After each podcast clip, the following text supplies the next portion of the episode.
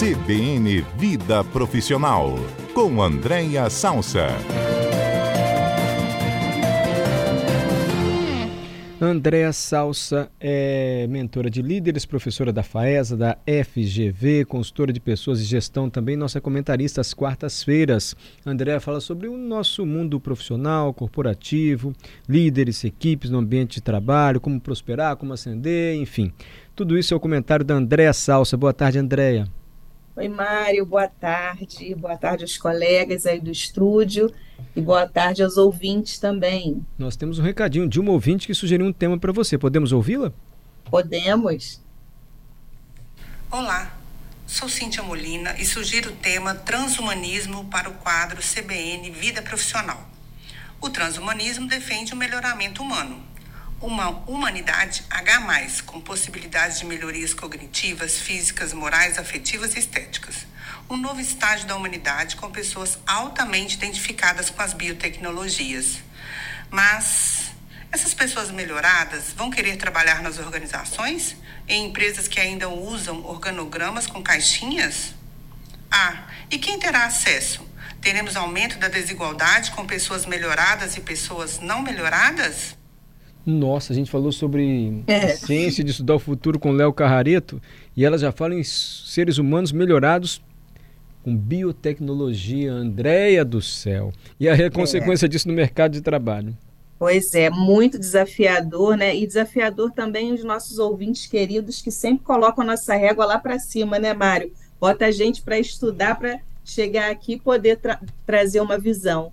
É, e a gente foi atrás de, desse entendimento mais complexo, é, e embora, né, ouvindo assim, parece algo que está muito longe, mas ele está muito mais perto, ele está muito mais perto do que a gente imagina, né? Até estava ouvindo o comentário do Léo, então provavelmente esses desenhos foram feitos no passado e agora a gente está praticamente aí é, já realizando. Mas o, o transhumanismo, né, ou chamado visão transhumanista, e não tem H, né, entre o trans e o humano, é, ele tem essa perspectiva de realmente conectar a nossa condição humana à tecnologia e a partir daí gerar o que se chama aí de pós-humano. Então é uma evolução para além do aspecto biológico, é o que a gente estuda, né, na escola desde sempre, né, o movimento de Darwin, enfim, mas agora numa situação ligada mesmo à performance humana na conexão humano e tecnologia. Então, em grandes linhas, é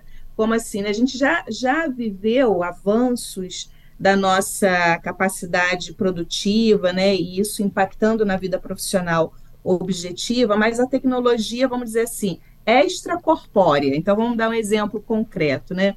De vez em quando eu faço esses exercícios com os meus alunos, ou até na vida privada mesmo, que é interessante, que é um pouco do que você e Léo acabaram de fazer aí, mas no sentido para trás, né? Eu fico imaginando a vida, como que a gente conseguiu sobreviver no passado sem o Waze, né, Mário? Porque você vai para um lugar, o endereço, você coloca o Waze, o Waze te leva e o quanto a gente ganhou de tempo, né, de assertividade. Antigamente, a gente tinha que parar o carro para perguntar, né? Às vezes é o guarda, era o... enfim, qualquer pessoa, e hoje o Waze leva a gente. Então, é, próprio WhatsApp, que vocês estavam falando aí, né? Como a gente se comunica mais rápido, a própria comunicação de vídeo ou de áudio. Então, essas são tecnologias que vão acontecendo mais lado de fora. O transhumanismo, ele tem uma perspectiva intracorpórea.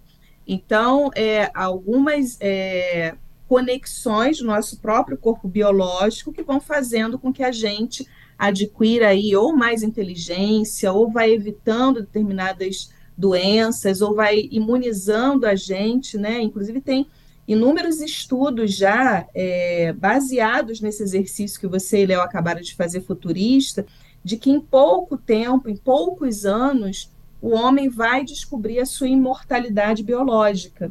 Porque como o que, que faz a gente morrer, né, Mária? Quando o nosso corpo envelhece. Se eu troco os meus órgãos, por órgãos novos, e já tem uma série de estudos nesse sentido, eu elimino aí a morte biológica. Então, quando a gente começa a parar nisso, pensar nisso, nesse exercício aí é, futurístico, ele vai ganhando uma série de, de questões. Mas voltando aqui para o nosso Isso. tema de transhumanismo. André, acho que é no livro Sapiens.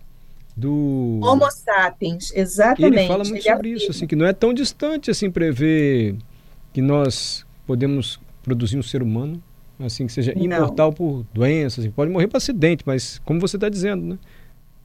É, Parece exatamente. tão distante, mas eu lembro de ter lido isso no Yuval Harari lá no, no Sapiens. É, e o Yuval Harari, que é um grande autor aí que eu recomendo muito aos ouvintes que gostam dessa, desse tipo de literatura, né? Ele tem um também que foi depois do, do Homo Deus, ele fez o Homo Sapiens, depois ele fez o Homo Deus e ele fez agora é, os 21 lições para o século 21. E ele sempre discute, Mário, o aspecto ético, né? Que a gente tem essas é, discussões tecnológicas, mas tem discussões éticas que a gente precisa colocar em cima da mesa. É, e a própria ouvinte né, trouxe essa provocação, que é como que vai ser essa coisa, seres superiores, né, avançados e seres é, inferiores com, com que não vão ter a tecnologia implantada. Mas a gente fica ouvindo isso tudo e dá uma sensação de distância, e em muitos aspectos realmente está é, muito distante, mas a gente foi surpreendido, pelo menos eu fui surpreendida, no final do mês passado, salvo engano, foi dia 28 ou 29 de maio, tá? Com a notícia que a Neuralink, que é uma empresa é, de implante cerebral, que um dos patrocinadores, inclusive, é o Elon Musk, ou Elon Musk, como queiram, é, essa empresa ela teve aprovação de um órgão regulador americano, que é a FDA, para começar a testar esses implantes cerebrais em humanos, né? Então, é, a coisa está muito mais perto do que a gente possa imaginar. É, e, paralelo a isso, a gente tem que discutir, sem dúvida nenhuma, se isso realmente acontecer, que fico com a sensação de que acontecerá, é como vai haver um desdobramento, não só na vida profissional, né? imagina, eu vou selecionar agora as pessoas por quem tem implante cerebral, quem não tem implante cerebral, quem vai ocupar as principais posições nas empresas, como que fica né, o abismo social, porque eu imagino que isso vai ter uma necessidade de investimento financeiro para ter esse link, mas já é uma realidade. É, e a gente que sempre traz aqui né, dados de, de, do passado, do presente, estamos trazendo aí um para os ouvintes já começarem a pensar nesse exercício que você e Léo acabaram de fazer, mas que me parece estar tá bem mais pré, próximo do que a gente imagina, Mário. É, e sempre há, claro, questões éticas muito relevantes envolvidas. Mas já se discute isso hoje, assim, Andréia? Ou a gente, acatando a sugestão da nossa ouvinte, está muito à frente assim da, da discussão sobre o transhumanismo? Já conversa assim nesses eventos que você vai, seminários, enfim? Está muito no início, tá, Mário? Mas tem discussões sempre ligadas ao aspecto da tecnologia e à utilização de algoritmos. Então, por exemplo, muitas empresas, isso já está cada vez é, crescendo mais, optando em processos de recrutamento e seleção usando é, sistemas que têm algoritmos. E as discussões sempre vão na linha do aspecto ético, porque quem faz é, a calibragem desse sistema, né, os critérios para selecionar, ainda é um ser humano.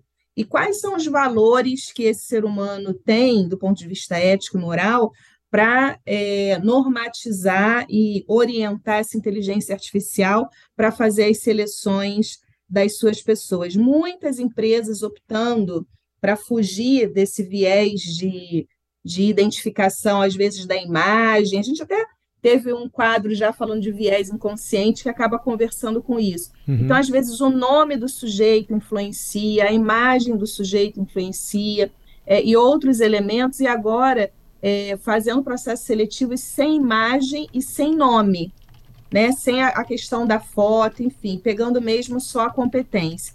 Então, essas são as grandes discussões que a gente tem tido, mas essa do transhumanismo, ela é muito fresquinha, mas é uma fresquinha que daqui a pouquinho já vai estar na mesa, porque acabei de dar notícia, né, que no final do mês passado a Neuralink, que é essa empresa de implantação de, de chips né, cerebrais, já tem autorização de um órgão americano para começar a testar em humanos, ou seja, já tem pesquisa, né, que já evoluiu do ponto de vista de não aplicabilidade no humano, que a gente teve agora de aprovação foi para fazer testes desse dispositivo em humanos.